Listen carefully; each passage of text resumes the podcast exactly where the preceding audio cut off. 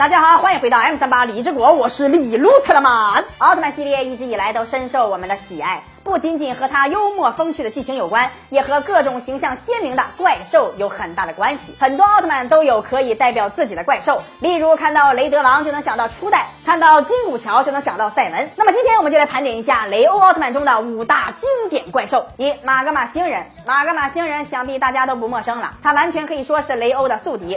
摧毁了雷欧的故乡，让雷欧流离失所。在雷欧剧情的第一话中就有出色的表现，率领孪生怪兽击败了赛文，重伤了雷欧奥特曼，最后全身而退。而在之后的剧情中，马格玛星人与雷欧再次展开了激烈的战斗，最后被雷欧用怪兽罗兰的羽毛刺穿了身体，终于报了毁灭故乡的血海深仇。值得一提的是，在这一集中，初代奥特曼中的男女主角扮演者黑布进和樱井浩子也友情扮演了修理店的老板以及罗兰的人间体。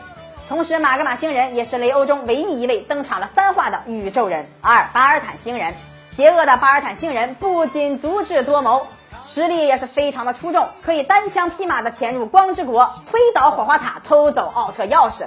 甚至还借用阿斯特拉的伪装，挑拨了雷欧和奥特兄弟之间的关系，让地球和光之国迎来了最大的危机。雷欧也险些被奥特兄弟杀死。近期奥特作品中，巴巴尔星人频繁登场，在欧布剧情中还成为了欧布的战友。三双面恶魔阿修罗，这是雷欧剧情中战力设定最强的怪兽，曾经正面击败过杰克奥特曼，让杰克暂时失去了变身的能力，连赛文都十分的恐惧他的实力，坚持认为只有杰克和雷欧联手才有可能击败他。最后，雷欧和杰克利用月全食的黑暗瞬间，把握住机会击败了阿修罗。在这一集里，也是第一次出现了新的胶囊怪兽赛文加，只可惜全剧只使用过了一次。四宇宙魔法师，虽然宇宙魔法师在奥特曼系列中仅仅出现过一次，但却给我们留下了极为深刻的印象。首先，恐怖的外表就让我们不寒而栗，他是第一个把雷欧变小的怪兽，独特的魔法攻击让我们眼花缭乱。最后，实力巨大的他被雷欧奥特曼和奥特之王联手击败。五圆盘生物，细数了一下雷欧。的圆盘生物系列足足有十二话之多，一直从四十话延续到了大结局。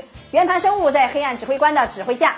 实力格外的强悍，首号圆盘生物就摧毁了麦克队的宇宙空间站，紧接着圆盘生物又杀死了岩的好友，甚至离间了雷欧和地球人的关系，造成了如果雷欧不在地球，怪兽就不会来的假象。最后，雷欧还为了救护士美山，被圆盘生物不扭分尸，可见圆盘生物对后期孤军奋战的雷欧来说有着巨大的压力呀。以上就是雷欧剧情中最具代表性的五只怪兽。其实雷欧中的经典怪兽远不止这几个，看过之前雷欧搞笑奥特说的朋友。应该都心知肚明。喜欢节目的朋友可以关注李动漫，我们每天十一点半和四点半都会更新，不要错过精彩节目。咱们下期再见。